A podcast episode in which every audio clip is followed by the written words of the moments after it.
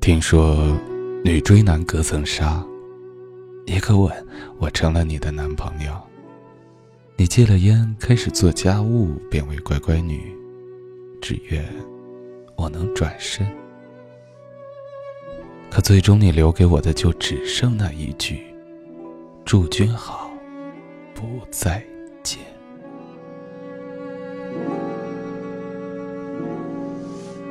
爱情的开始有时候是没有道理的，任何场合、任何的时间，也许只是一瞬间，就会发生我们意料不到的和根本无法想象的以后。但是爱情的开始，并不能阻挡我们在爱情当中相互的磨合，甚至是要进入婚姻的话，是两个家庭的磨合。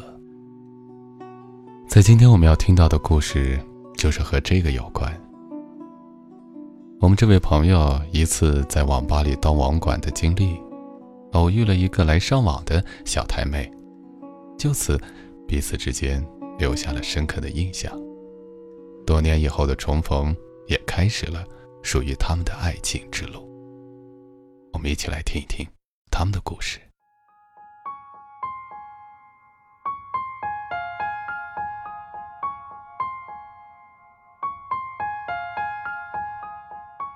在我是个网瘾少年的阶段，我的梦想是当个网管，上班就是玩电脑，通宵的玩游戏，还有工资拿。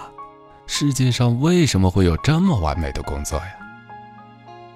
大学毕业后有段时间我找不到好工作，真的去应聘了网管，结果三天都没干完就跑了。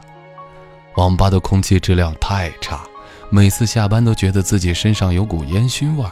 而且混混太多，经常一言不合就打起来了。要是上前制止，一不小心就会被误伤。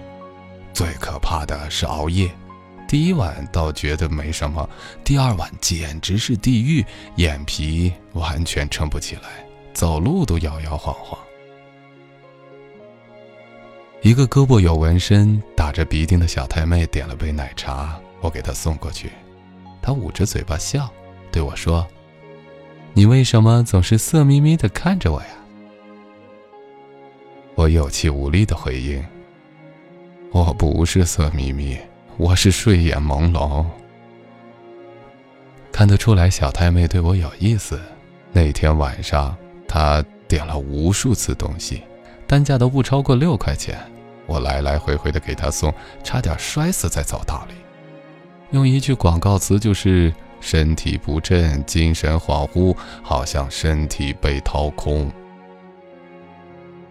第二天我就辞职了，因为我看到小太妹又充了三百块网费，估计想着不整死我不罢休。过了两年，我又偶遇到小太妹，女大十八变，居然成了肤白貌美的小护士，扎着高马尾，显得清纯可爱。他给我扎针的时候认出我来了，第一针因为激动扎歪了，他笑着说：“ 怎么是你呀？我们还真有缘。”我痛得脸色惨白，强颜欢笑说：“是啊，太巧了。”小太妹拍拍我的胳膊，然后第二针又扎歪了，我痛得深吸一口气。小太妹说。我经常在那家网吧上网，怎么后来就没见到你了呢？我咬着牙齿说：“我辞职了。”谢天谢地，第三针总算扎对地方了。小太妹摸摸我的脑袋说：“嗯，还烧得挺严重的，躺着好好休息吧。”那天下午我昏昏沉沉的，天黑的时候才清醒了点儿。小太妹坐在我旁边，直直的看着我，那种目光让我觉得我脸上有脏东西。我摸摸脸说：“虽然我长得貌若潘安，你也用不着这么目不转睛啊。”小太妹嚼着口香糖说：“你怕是把脑子烧坏了？你还貌似潘安，我看你貌似潘长江倒是差不多。”此后几天，小太妹就一直陪伴着我，她的手法还是不太准，把我的胳膊扎得和马蜂窝似的。托她的福，到现在我看到针管还是会瑟瑟发抖。途中还经历过一件惨绝人寰的事情，就是小太妹把我强吻了。那天是深夜。小太妹合上那本快要翻烂了的言情小说，问我：“你相信爱情吗？”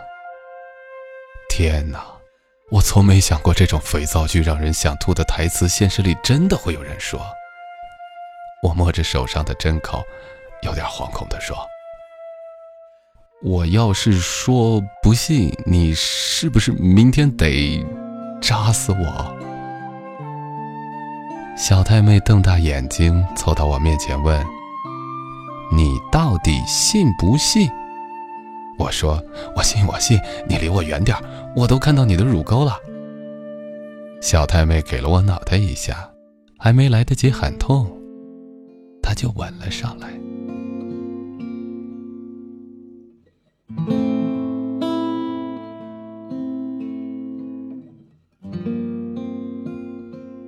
一切都是那么的猝不及防，我怎么说也是个西洋情圣，怎么就折在了他的手里？此后我俩就好了。爱情是生活的调味剂，生活却是爱情的拦路虎。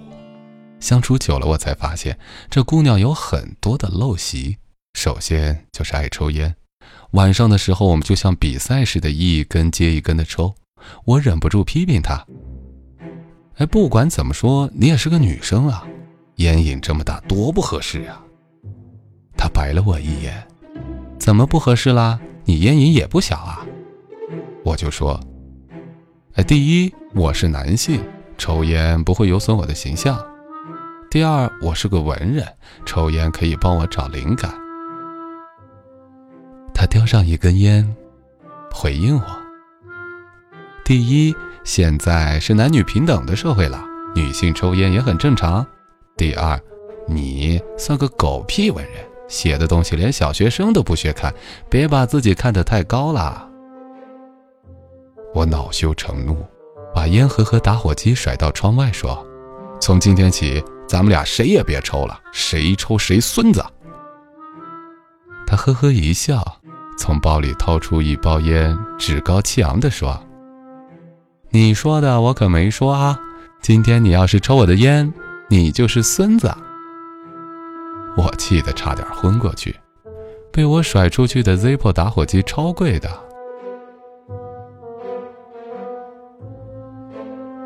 其次就是懒惰，从来不主动做家务，很多时候衣服堆在一起都不洗，我看不过去，就抽出一个下午把衣服全洗了。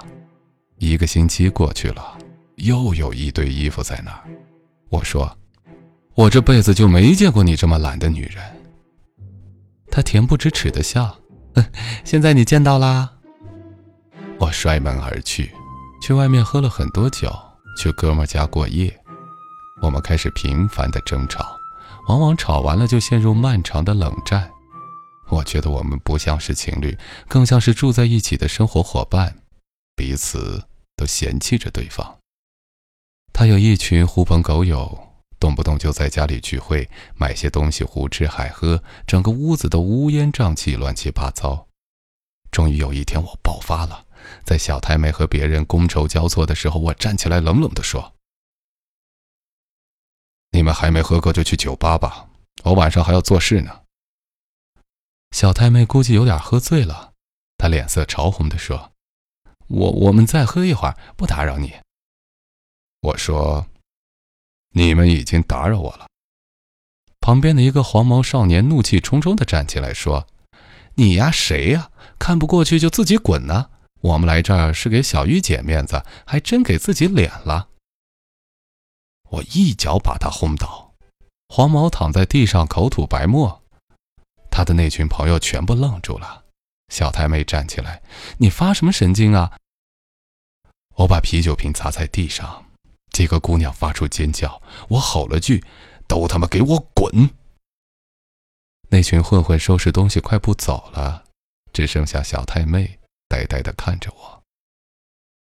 她喝了一口酒，问我：“你什么意思呀？”我把桌子踹翻，屋子变得更加狼藉不堪。我说：“没什么意思，我受不了了，我们分手吧。”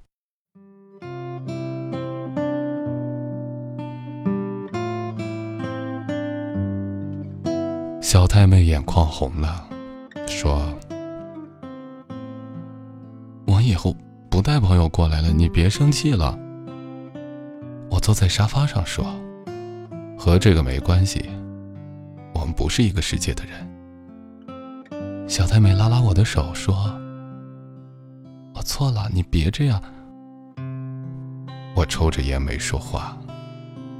小太妹找来扫把收拾屋子。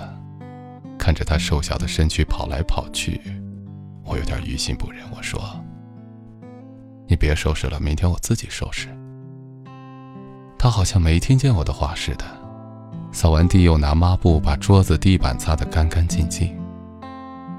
那天晚上睡觉的时候，他把我抱得紧紧的，他把头埋在我的胸口说：“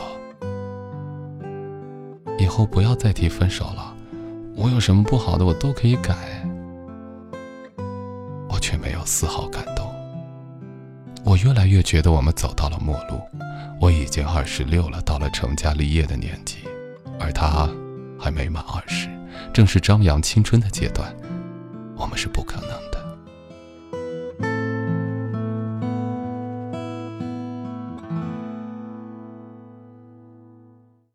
我铁了心想和他分手。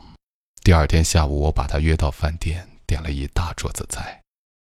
他满眼含笑地说：“我还以为你忘了呢。”我不知道他在说什么。我给他倒了一杯红酒，说：“我想和你谈谈。”他正正经经地坐直，说：“好吧，先说好，你要是求婚的话，戒指不大，我是不会答应的。”我的天哪，女人为什么总是自我陶醉呢？我说：“我们分手吧。”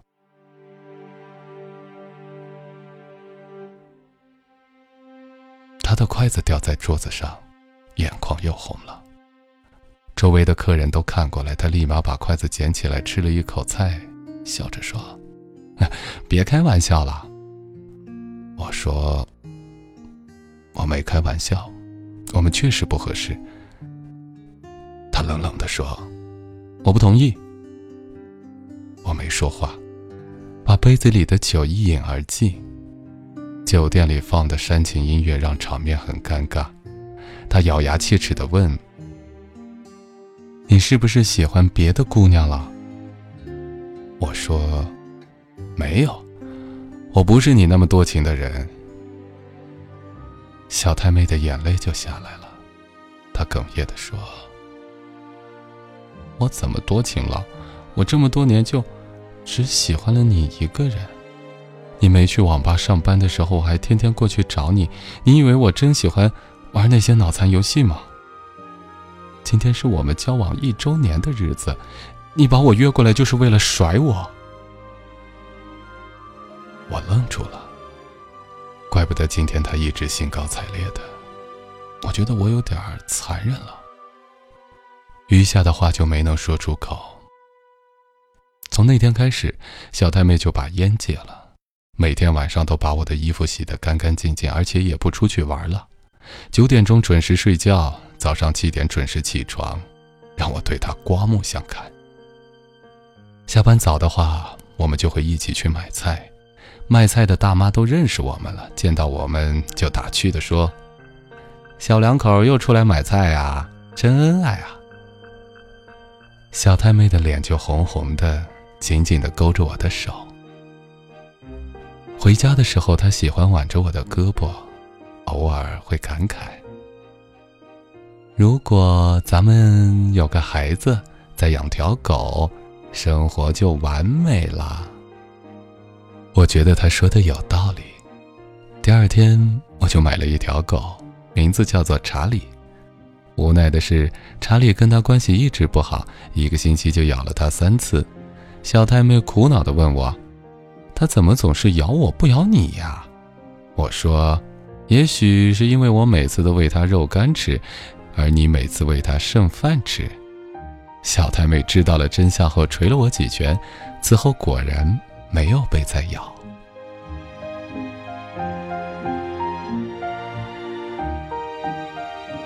我觉得我们是时候确定关系了，就买了一大堆东西去他家。小太妹的家境一般，父母看起来是很精明的人。对于我的到来，他的父母显得很冷淡。尽管我来之前给自己打了无数鸡血，要让自己表现的热情、懂事、大方，不过，这并没有什么卵用，依旧收获的只有他父母眼角的余光，以及很淡很淡的微笑。在饭桌上，他的父母询问了我的过往和现状，我刚如实的回答完毕，突然，饭桌上的四个人很默契的保持着安静。小太妹的父母放下了筷子，他父亲又问到我对将来有什么打算和规划。而就在我侃侃而谈我的文学梦想的时候，他的母亲起身去了厨房，起身时把椅子弄得很响。而他的父亲点起了一支烟，干笑着说了两声“嗯嗯嗯”，便去客厅看电视去了。此刻，我内心的自尊到了爆发的边缘。我这哪来是见女朋友家长，根本是脱光了，让人蔑视我还没有发育一样。刚想甩手离开，一偏头看见小太妹红扑扑的脸颊，显得有些激动和委屈。好吧，我的慈悲心肠又占了上风。我再次来到客厅，想要挽回点什么，但最终只有他父亲有一搭没一搭的说话。这时，小太妹的母亲来到客厅，不知怎么的说起了一个和小太妹从小长大的隔壁王伯伯家的儿子。终于，气氛热烈了起来，但与我无关。整晚我只听到了王伯伯家的儿子多么厉害，多么能干，一个月能挣四五万，现在在北京，马上就要回来了。小时候人家对小太妹有多好，多好，多亲多亲。我相信小太妹父母的意思，傻子都能听出来，何况我并不觉得自己傻，而且我很有自尊。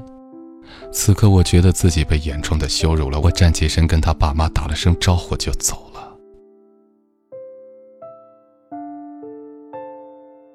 小太妹匆匆忙忙回来找我，我把她的东西全部收拾好了，整整齐齐的摆在门口。她急忙解释。你别太在意我爸妈的话，我都不记得那男的了。我只想和你结婚。我说：“你爸妈真势利，我受不了了，咱俩没戏。”小太妹急了：“你怎么这样说我爸妈呢？”我冷笑：“哼，我说错了吗？我还觉得我的文学细胞不够呢，找不出更具体的形容词来形容你的父母。”接下来我们又开始了争吵，摔了很多东西。查理吓得瑟瑟发抖，跑过来用爪子拍小太妹的腿，好像在劝架似的，却被他一脚踢开。查理发出呜呜的哭声。轰！最后一块指甲倒，爱情这座城堡终于崩塌。沉默了五分钟，小太妹揉了揉肿得像桃子的眼睛，说。好，咱们分手吧。我明天就搬走。我说：“行，我今晚去外面住。”我开门的时候，小太妹拉住我的手，他的手纤细冰冷。我狠下心把他的手甩开，摔上门的时候。我隐约听到眼泪砸在地上的声音。第二天回家的时候，房间空了很多，让我觉得很孤独。冰箱里多了很多食物，我的衣服整齐的被叠在一起。查理的窝前还有一大袋肉干。我无力地躺在床上，枕头下面好像有东西。我拿出来看，是一张纸，上面写着：“祝君好，不再见。”查理跳到床上，扑在我的胸口，他含着泪水舔我的胳膊，我抱住他，和他一起哭泣。此后很长时间，我都没有见过小太妹。我去医院找她，发现她已经辞职了。打她朋友的电话，她朋友告诉我，她不想按家里的意思结婚，已经离开了这个城市。不知道我们还能不能见面。不过自从他离开了这个城市，就再没人和我说话。爱需要练习，我